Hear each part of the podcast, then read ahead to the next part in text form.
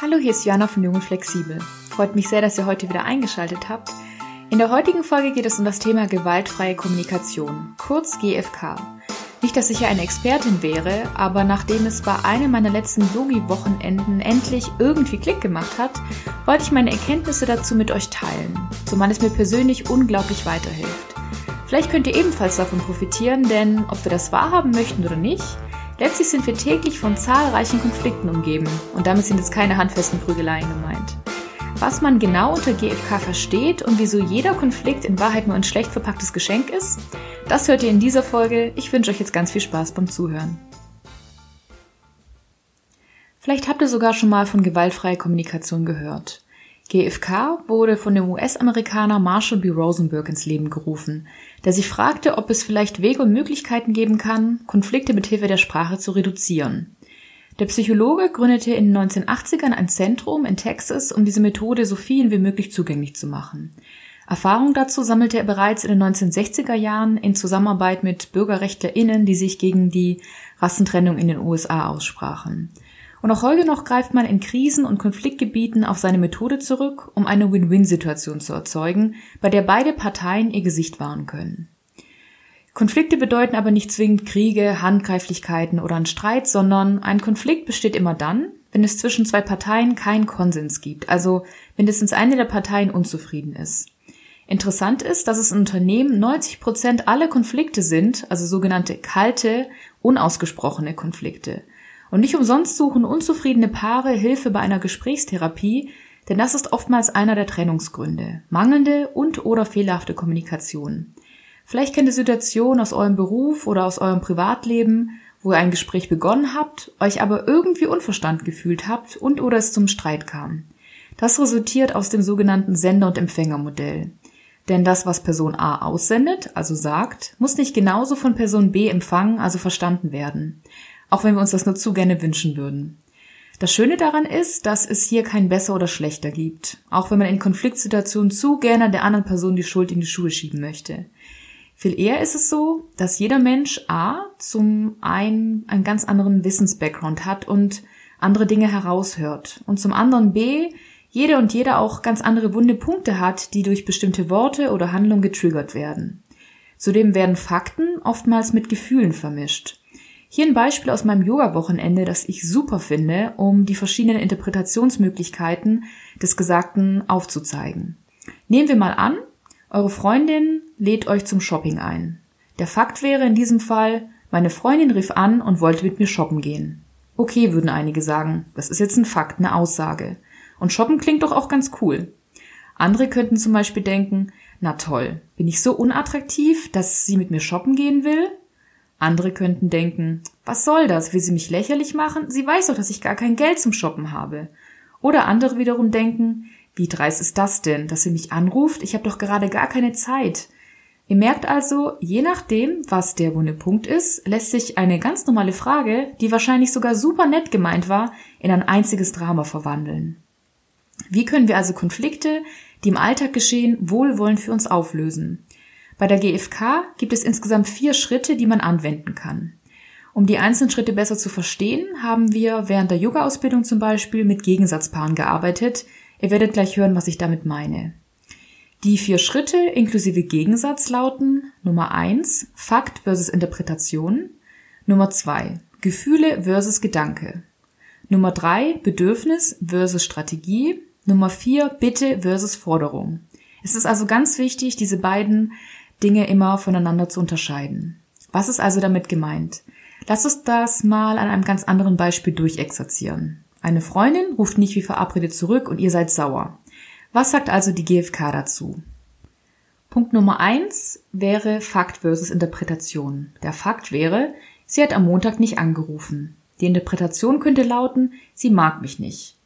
Punkt Nummer zwei wäre, dass man das Gefühl, das dahinter steckt, identifiziert. Im ersten Moment kann das Wut sein, die oftmals ein Sekundärgefühl ist, also Aufschluss über das eigentliche Gefühl gibt, das dahinter steckt. Und das kann in diesem Fall zum Beispiel Traurigkeit sein. Ganz im Gegensatz dazu bei Schritt Nummer zwei stecken dann die Gedanken. Das könnte in dem Fall sein, ich bin nicht liebenswert oder sie mag mich nicht. Das Geniale daran ist, dass diese Gedanken, die man in Schritt Nummer zwei, meistens sind es negative Gedanken, die man da hegt, dass die einem einen Hinweis auf das Bedürfnis geben, das eigentlich dahinter steckt. Und das kommt schon zu Schritt Nummer drei. Das ist das Bedürfnis. Das Bedürfnis, das hinter all dem dahinter steckt, kann zum Beispiel lauten, ich will geliebt, geschätzt, gesehen werden, mich auf andere verlassen und so weiter. Das ist wiederum zu unterscheiden von der Strategie. Eine Strategie dient dazu, um dieses Bedürfnis zu erfüllen. Also es könnte zum Beispiel sein, dass man sich mit einer anderen Freundin trifft oder man sich ablenkt, sich betäubt mit Hilfe von Essen, von Alkohol und so weiter. Es ist grundsätzlich gesund, sich mehrere Strategien zuzulegen, um nicht von einer Person oder einem Umstand abhängig zu sein. Dennoch lohnt es sich, erst noch den Konflikt aufzulösen, um ihn nicht tausendmal zu wiederholen. Vielleicht könnt ihr euch noch an den Ausspruch Repair or Repeat erinnern.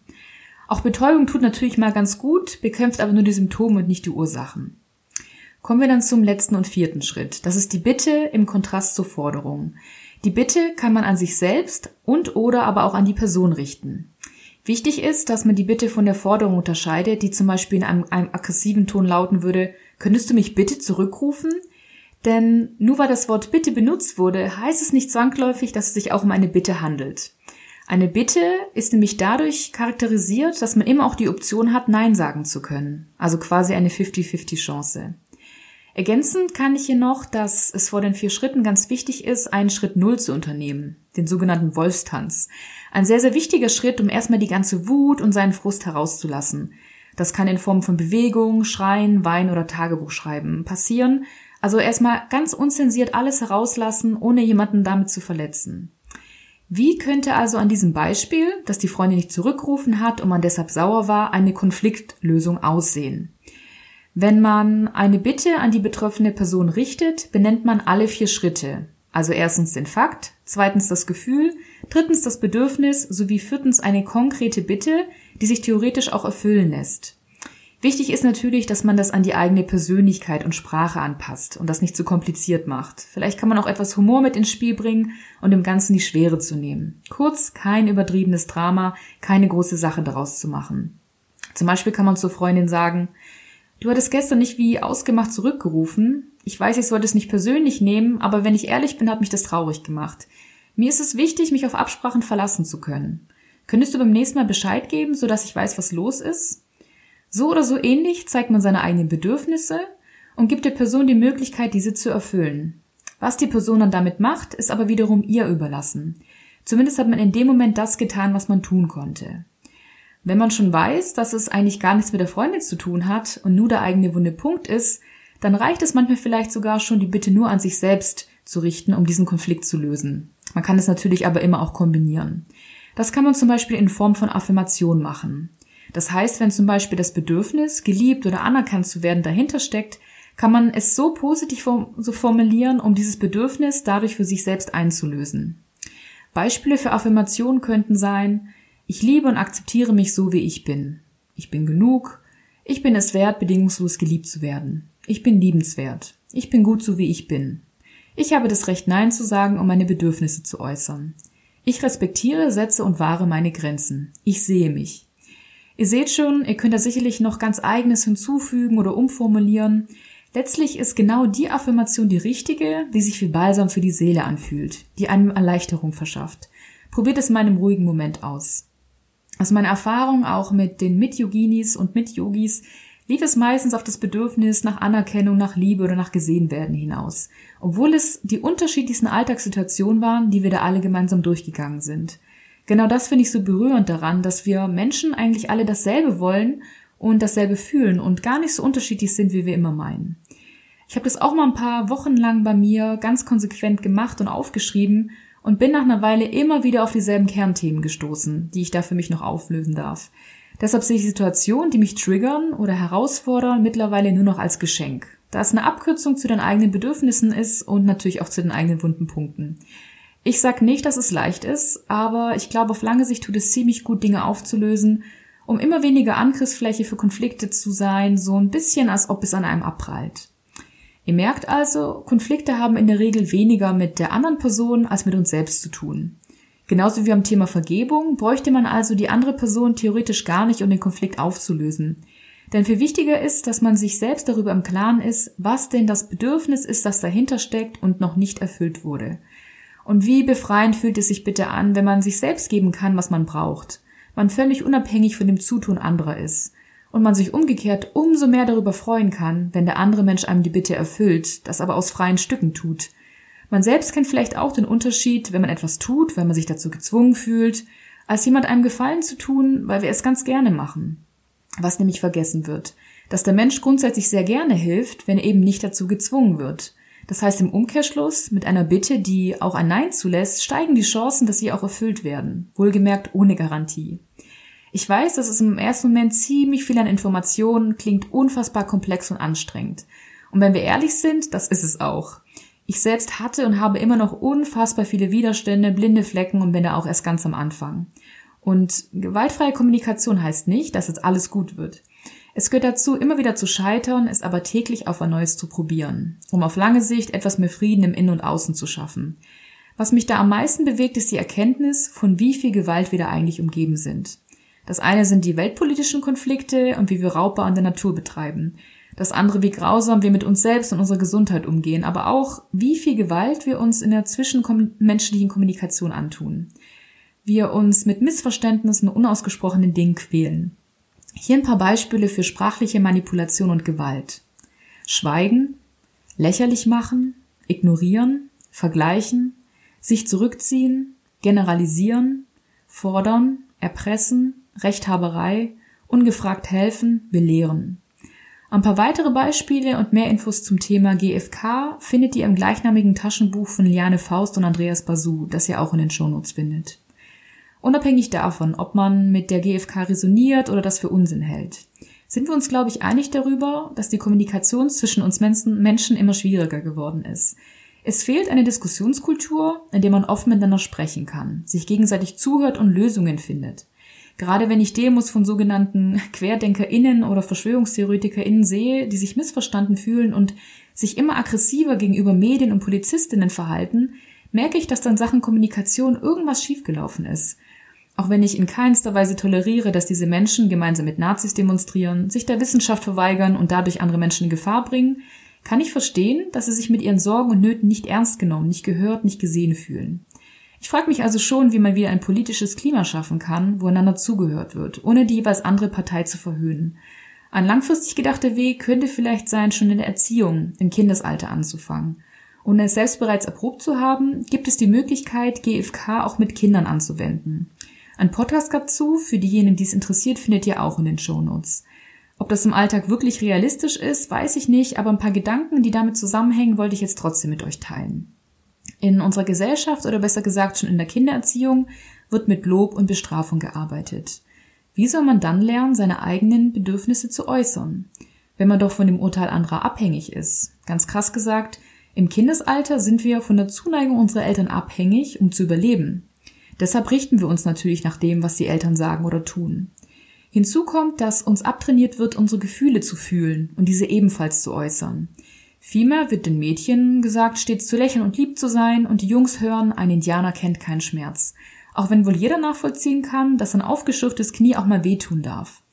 Und auch Wut wird unterdrückt und verurteilt. Dabei wäre ein kurzer Wutausbruch aus meiner Sicht viel gesünder, als diesen zu unterdrücken und sie entweder gegen sich selbst oder andere Menschen zu richten.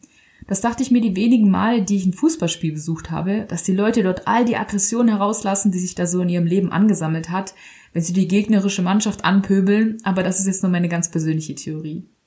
Auch hängt das Thema Grenzen setzen als Konsequenz, die eigenen Bedürfnisse wahr und ernst zu nehmen, aus meiner Sicht sehr eng damit zusammen. Das finde ich auch bei Kindern sehr interessant zu beobachten. Sie wissen ganz genau, wen oder was sie mögen und zeigen das deutlich und haben eben nicht immer Lust, von allen abgeknutscht zu werden oder lieb und nett zu allen zu sein. Vielmehr haben sie erst einmal eine gesunde Skepsis und das ist auch gut so. Und sie sagen in der Regel laut und deutlich, wenn sie etwas haben möchten oder eben nicht. Bei der GfK geht es demnach darum, auf Basis der eigenen Bedürfnisse, die man vielleicht erst noch erlernen darf, seine eigenen Grenzen zu erkennen, zu kommunizieren und diese dadurch zu wahren.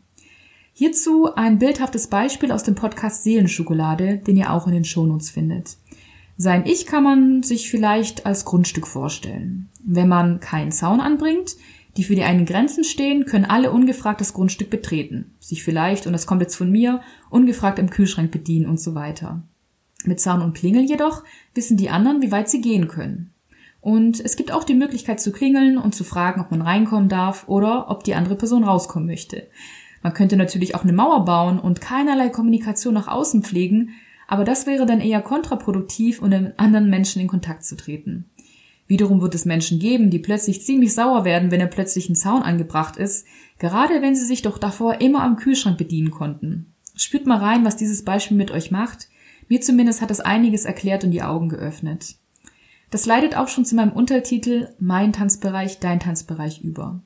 Grenzen setzen und seine Bedürfnisse zu äußern ist nichts Schlechtes. Es ist wichtig, um psychisch und physisch gesund zu bleiben und hat nichts mit Egoismus, sondern viel eher mit Selbstliebe zu tun, wozu ich auch schon mal eine eigene Folge gemacht habe vor ein paar Wochen.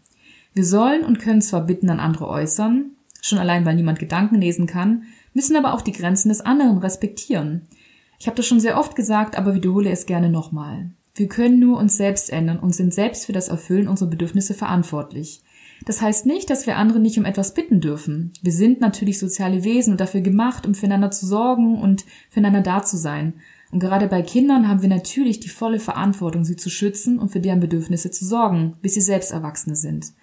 Aber die, ich nenne es mal, Wunscherfüllung durch andere ist im besten Fall dann eine, ein freiwilliges Sahnehäubchen und nicht das erzwungene Überlebenselixier schlechthin. Zumal es, wie ich vorhin schon sagte, mehrere Strategien gibt, Bedürfnisse zu erfüllen. Sprich, unser Glück hängt nicht von einer einzigen Person, einem einzigen Job oder einer einzigen Wohnung ab, um ein paar Beispiele zu nennen. Um zum Abschluss der Folge wieder zum Bild des Grundstücks zu kommen. Dieses Wissen hilft auch, um zu erkennen, dass wir selbst für unser Grundstück verantwortlich sind, wen wir hereinlassen, wen vielleicht nicht, aber auch, dass wir es uns dort ziemlich schön machen können und schon heute die Samen sehen, die wir später mal als Pflanzen und Bäume in unserem Garten haben möchten. Klingt doch ziemlich vielversprechend, wie ich finde. Das war also meine Folge zum Thema gewaltfreie Kommunikation. Wenn sie euch gefallen hat, dann empfehlt sie doch gerne euren Freunden und Bekannten weiter oder schreibt meine Bewertung auf iTunes. Schaut auch sehr gerne auf meiner Website www.jungflexibel.de oder auf Instagram at jungflexibel vorbei. Mich würde sehr, sehr interessieren, was ihr vielleicht schon für Erfahrungen mit GFK gesammelt habt und wie ihr dazu steht. Ich hoffe, euch geht es ganz, ganz wunderbar. Bleibt gesund und setzt eure Grenzen. In diesem Sinne, lasst es euch gut gehen.